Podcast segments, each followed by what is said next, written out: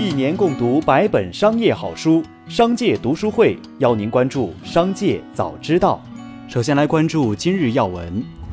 陕西西安市公安局通报。针对西安地铁一名女乘客因被安保人员强制脱离车厢事件，给予西安市轨道交通集团及运营分公司三名相关负责人党内警告处分，一名相关负责人调离工作岗位，两名相关负责人诫勉谈话，一名相关负责人谈话提醒。九月二号，浙江新闻从阿里巴巴集团获悉，阿里已启动阿里巴巴助力共同富裕十大行动，将在二零二五年前累计投入一千亿元助力共同富裕。阿里助力共同富裕十大行动将围绕五大方向展开，分别是科技创新、经济发展、高质量就业、弱势群体关爱和共同富裕发展基金。九月二号，辛有志的账号界面显示其处于直播封禁中，但未显示直播封禁的原因以及封禁持续时长。封禁前，辛有志曾直播抱怨向平台投入的资金与获得的流量不对等，并多次爆粗口。再来关注企业动态。钱大妈公司官方声明：九月一号，公司关注到有媒体在报道中表示对钱大妈卖菜模式的质疑，公司管理层高度重视，第一时间连线相关区域了解一线情况，要求充分倾听报道中加盟商的诉求，如有问题需立即做好妥善处理。九月二号，据网友爆料，网易云音乐去除独家标志。对此，网易云音乐回应称，平台积极响应国家相关政策，目前已取消展示独家标志。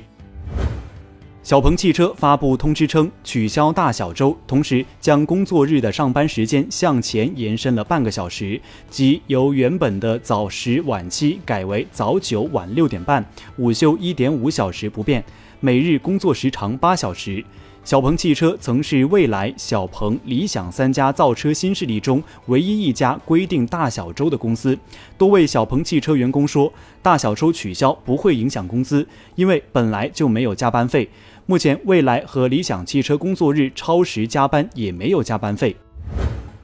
四月二号，深圳文和友正式开业，网红奶茶店吸引大量市民前来打卡。原定于七月退出的茶颜悦色快闪店延期至九月十五号。记者走访开业五个月后的文和友，客流量与开业初期相比有所下降。相关运营负责人表示，未来将根据年轻人的喜好，对现有商铺更新迭代，更贴近深圳文化。近日，SKP 关联公司北京华联百货有限公司因违反价格法相关条例，被罚四百三十七万九千八百七十点八五元，责令立即改正违法行为。具体违法情形是未按照官方定价收取电费，多收商户电费合计两百九十一万九千九百一十三点九元。九月二号，国家企业信用信息公示系统显示，小米汽车有限公司注册地址为北京，登记机关为北京经济技术开发区市场监督管理局。针对江苏南通有团伙咸鱼低价卖二手苹果机诈骗一百四十一万事件，九月二号，咸鱼发博提醒称，在咸鱼购物过程中，以任何名义让你脱离咸鱼平台交易流程，离开平台去微信等地方私下交易的，都是诈骗，请大家一定警惕。再来关注产业新闻。九月二号上午，上海市公安局新闻发言人透露，上海警方仅用六天摧毁一假冒奥特曼玩具犯罪团伙，抓获犯罪嫌疑人三名，捣毁制假生产线一条，查获各类玩具成品五千余套，案值四百余万元。